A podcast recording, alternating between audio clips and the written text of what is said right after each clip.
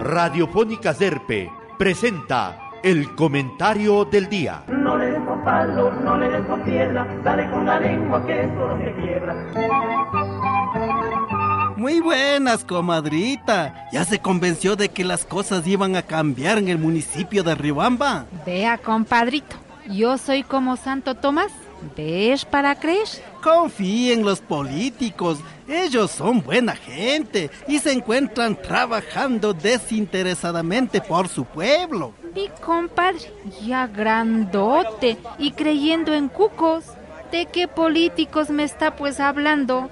Porque los ecuatorianos y especialmente los riobambeños nos han quedado debiendo. Bueno, pero parece que eso no es exclusividad de estos sectores. Creo que la gran mayoría de políticos no han cumplido con los ofrecimientos de campaña. Parece que sí, porque ahora es de ver a los diferentes barrios, parroquias, comunidades que acuden a las autoridades electas para ver si en este gobierno pueden cumplirles con las necesidades. Es que yo creo, comadre, que nunca la gente estará satisfecha, porque si es que ya les dan el agua entubada, enseguida van a pedir el alcantarillado. Y segurito que si les dan el alcantarillado, han de pedir la carretera. Es que las necesidades de los pueblos no se acaban, y como saben que los gobiernos seccionales tienen que ayudarles a solucionar, entonces hacen las comisiones para ir donde las autoridades. Pero compadre,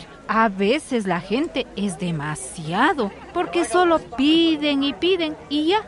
Y ellos poner algo para solucionar sus necesidades, nada. No creo que eso esté bien. Por eso ahora los gobiernos descentralizados están pidiendo la contraparte de los beneficiarios. ¿Y eso qué significa, pues, compadre? Que, por ejemplo, si van a hacer el alcantarillado en alguna comunidad, el gobierno provincial pone la tubería, el cemento, los técnicos y la gente de la comunidad tiene que poner la mano de obra para abrir las zanjas. Yo he escuchado que a veces los gobiernos ponen la maquinaria y los beneficiarios tienen que poner una parte del combustible y la comida para los operadores. Solamente así se puede avanzar. Y yo creo que está bien porque al que le cuesta le duele. ¿Y eso por qué dice, compadre? Porque en algunas veces las cosas que les regalan o que les dan haciendo no aprecian ni cuidan.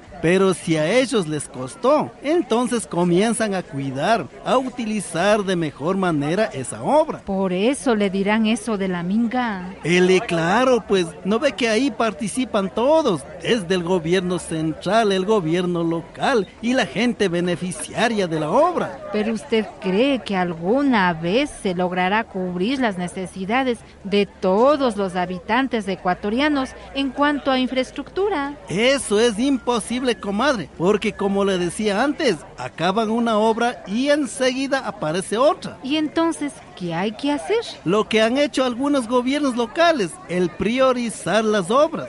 Va la gente de planificación. Para ustedes hay tanto dinero. A ver, ¿cuáles son las necesidades más grandes? Y con toda la comunidad se decide en qué se va a gastar esa platita. Ah, eso que llaman el presupuesto participativo. Eso mismo es, comadre. Entonces ahí la gente se queda más tranquila porque son ellos mismos los que deciden en qué gastar y así se evita que se hagan obras que a veces no necesita la gente. Entonces todos los gobiernos deberían hacer eso y se ganaría mucho con esto. Así debería ser, pero bueno, comadrita, ha sido un gusto conversar un ratito con usted. Asomarase mañana también. Hasta mañana, compadre. Y seguirá rezando para que su Olmedo gane el próximo domingo. Así lo haré, comadrita.